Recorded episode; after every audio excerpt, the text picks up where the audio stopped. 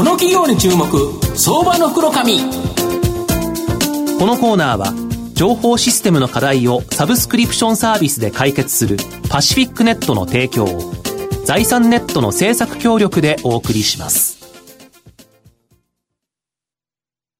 ここからは相場の福の神、財産ネット企業調査部長、藤本信之さんと一緒にお送りしてまいります。藤本さん、こんにちは。毎度、相場の福の神こと、藤本でございます。まあ、今日6月19日、ようやくプロ野球開幕ということでですね、そうでし今日は巨人、阪神からスタートという形で、はい、なんとか阪神勝ってほしいなと、まあ、その記念すべき日にですね、はい、あの、素晴らしい企業をご紹介したいというふうに思います。今日ご紹介させていただきますのが、証券コード87 772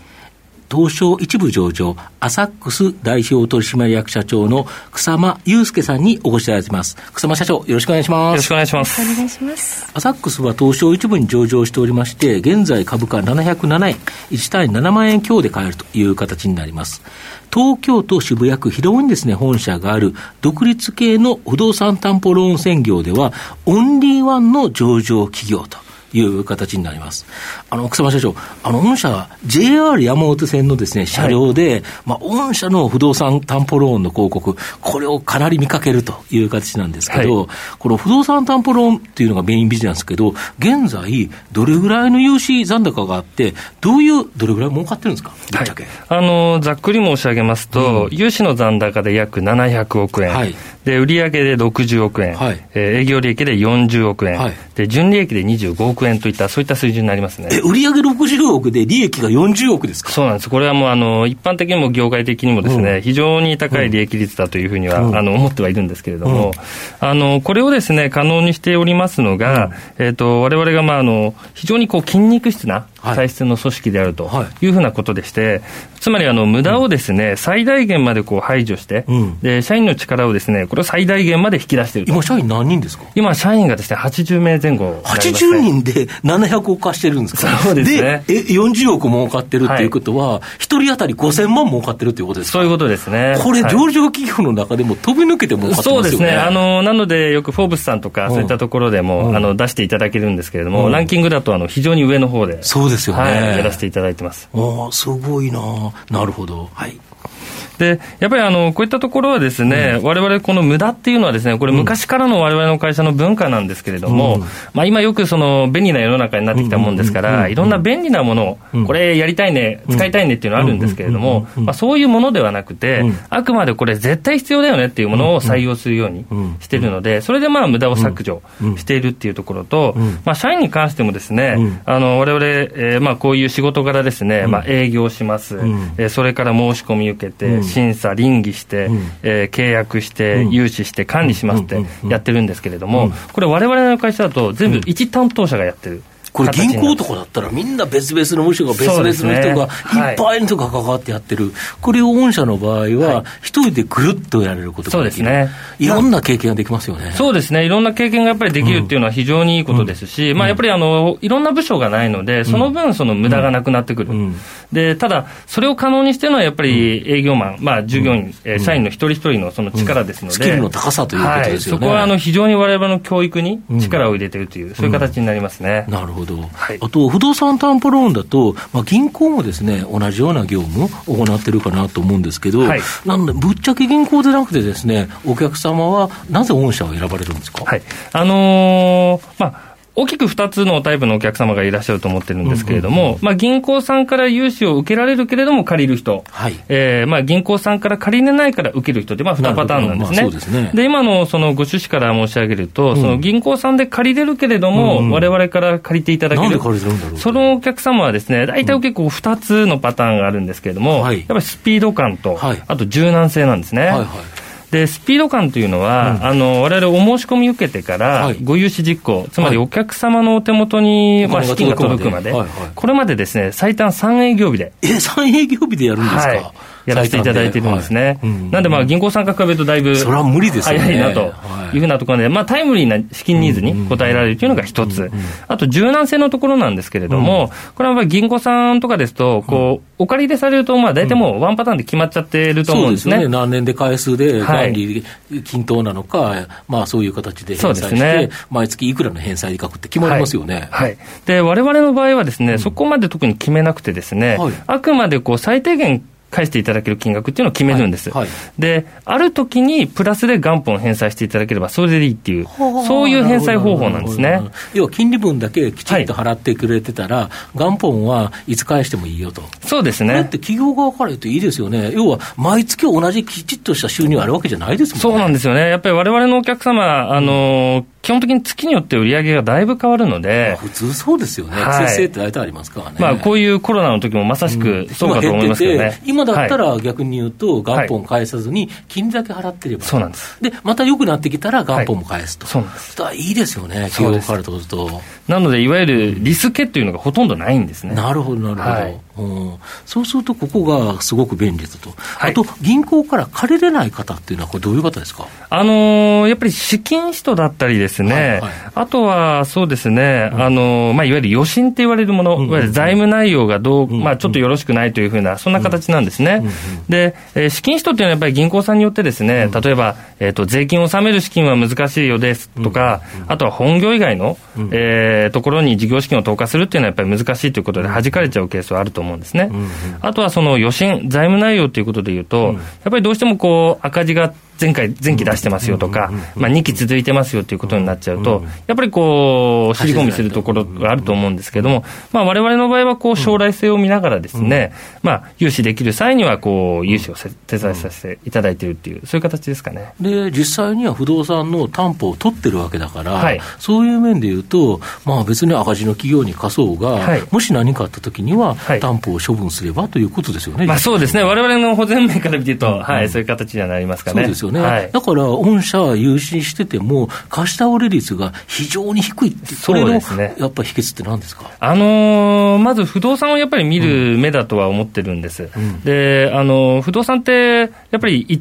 普通のずっとですね同じ価格であるものではなくて、やっぱり時期によってこう上がったり下がったり、当然例えば、まあ、最近でいうと、非常にこう、もう不動産の一部、まあ、バブルなんじゃないかと言われることがあるんですけれども、まあ、そういった時にもですね、われわれはその金額を採用するというよりは、本来この不動産が持っているポテンシャル、これを把握すると。で、まあ、かれこれわれわれ50年もやらせていただいてますので、そういったノウハウがありますから、本当のポテンシャルの価格さえ見ておけばですね、仮に不動産のその価格が上下しても、うん、特に損失を被ることはないというふうな形ですね、なるほど、あと、御社は上場企業で、まあ、不動産担保ローン専業ではオンリーワン企業なんですけど、先日、この融資金利の引き下げ、これをですね、発表されてるんですけど、これなぜですか？あのー、2つ理由がありまして、うん、えっ、ー、と、外部環境というところと、いくらからいくらに下げられたんですか？あの、もともとですね、5.9というものが条件だったんですが、うん、多少の条件はあるものの、4.8まで下げさせていただく、うん、5%を切ると。はい。これが最大になりますね。なるほど。なんで、まあ、お客様によってはそれ以下の金利帯もあるかと思うんですけれども、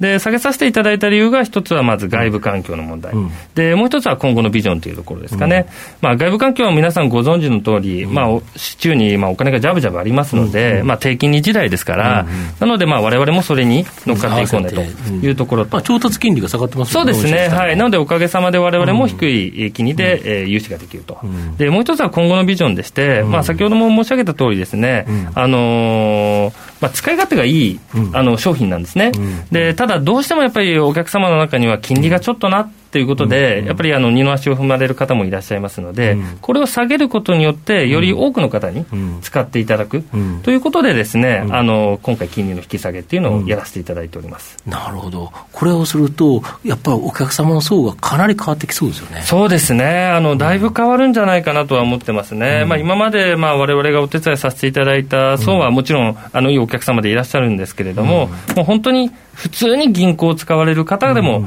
えー、使っていただけるような、そうですね、そんな形になるんじゃないかなと。るんだったら、はい、まあ、で、しかも使い勝手がいい、要は毎月の返済がこれって決められて、はい、多くても少なくても儲かっても少なくても出さなきゃいけない、そ、ね,、れってしんどいですよね。そうなんですね。本社だったら最低限金利だけ払って、はい、で、儲かったら元本ガンガン返して、返すと。で、ちょっと調子悪かったら、もう金利だけ払っていくと。これ、絶対便利ですよね。あの、知っていただくとですね、うん、あの、お客様は大体リピーターになっていただけます。そうですよね、はい、使われるまでってやっぱり若干ちょっと抵抗感あるんですけど、うん、使っていただくと本当にその良さが分かっていただいて、何回も何回も繰り返し使っていただけるお客様ってやっぱり多いですね。やっぱりそこ東証一部のブランドってすごいいいですよね。そうですね。やっぱり上場させていただいてからは非常に、はい、あの、やりやすくというかですね、お客様にも信頼していただきやすくなったかなと思ってます。御社の今後の成長を引っ張るもの、改めて教えていただきたいんですか。はい。あの、われわれの強みは、先ほど申し上げたように、こう、結構筋肉質な体質でして。そうで80人しかいないっていうのはすごいですね。で、やっぱり利益率も高く、で、自己資本比率も今大体50%ぐらいなってるんですね。そうですよね。これだけ不動産融資してて、はい、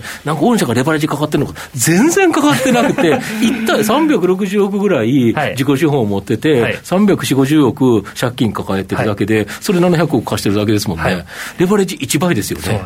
すごいですよね。まあ、あのこれをやっぱり生かしたいっていうのがありまして、あのわれわれのやっぱりミッションというか、使命としてはですね、やっぱりこう景気に左右されて、ですね、融資できないっていう会社よりも、やっぱりこう景気に左右されなく、全くもう、そういうの全く関係なく融資できる、そういう会社をやっぱり目指してるんですね、金融は本来そうあるべきだと思ってますので、例えばこういうコロナの状況で、まあ、今はそのセーフティーネットがいろいろ役になってますけれども、そういった状況で今後は先を見通せないよというときにですね、まあ、こういう財務基盤があれば、あのずっと引き続きですね、継続して資金を提供できるっていうのが一つ大きなポイントだと思ってますし、あと、まあ、もう一つは先ほどもお伝えしたその金利の引き下げ、これによって新しいお客様が相当増えると思いますので、それによって大きな、まあ、われわれの会社自体がですね、飛躍的にガッと上がると、はい、大きくなっていけると思いますし、あのまあ、そういったとこ、こういった状況下では非常にあの役の立つ会社になれるんじゃないかなというふうには思っております。なるほど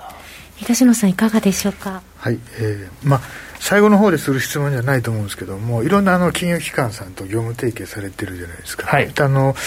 あの資金調達以外っていうのはどういうあの提携あの銀行さんが融資されるときに、われわれが保証するっていう、そういう業務をやらせていただいてるんですね。あのその不動産を見る目が、先ほど申し上げた通り、非常にわれわれあると思ってますので、そこのところをあの銀行さんに提供しているという形ですね。その不動産の目利き力がすごくいいと言われてたんですけども、はい、あの社員さんの中はやっぱりそういう不動産を扱ってた経験者って結構やっぱり実はいないんです。あ、いないんですあの、我々の会社全員100%、あの、新卒社員でやらせていただいてまして、うんうん、なので、あの、一人にな一人前になれば非常に時間かかるんですね。はい。ただ、その代わりじっくりやっていくと。なので、特にぶれない。見方がぶれないような社員がどんどん増えてくるなるほど、すべて御社で教育して、きっちり新卒から叩き上げで、不動産のことをガツンと教え込んで、よく分かってる人がやってくれるから、だから貸すのもできるし、審査もできるということですか。そうですね。全然違いますね。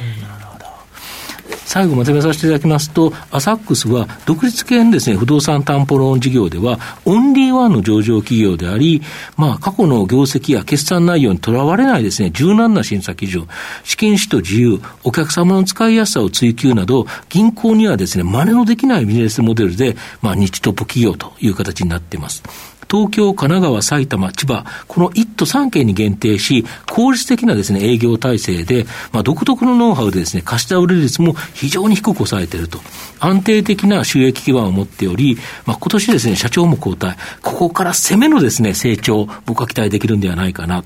日地トップ企業で安定した収益構造を持つアサックスは、福の神のこの企業に注目銘柄になります。今日は証券コード8772東証一部上場アサックス代表取締役社長の草間祐介さんにお越しいただきました。草間さんどうもありがとうございました。ありがとうございました。藤本さん今日もありがとうございました。IT の活用と働き方改革導入は企業の生命線。東証2部証券コード3021パシフィックネットはノート PC、SIM の調達からコミュニケーションツールの設定まで企業のテレワーク導入をサブスクリプション型サービスでサポートする信頼のパートナーです。取引実績1万社を超える IT サービス企業東証2部証券コード3021パシフィックネットにご注目ください。この企業に注目、相場の福の神。このコーナーは、情報システムの課題をサブスクリプションサービスで解決するパシフィックネットの提供を財産ネットの政策協力でお送りしました。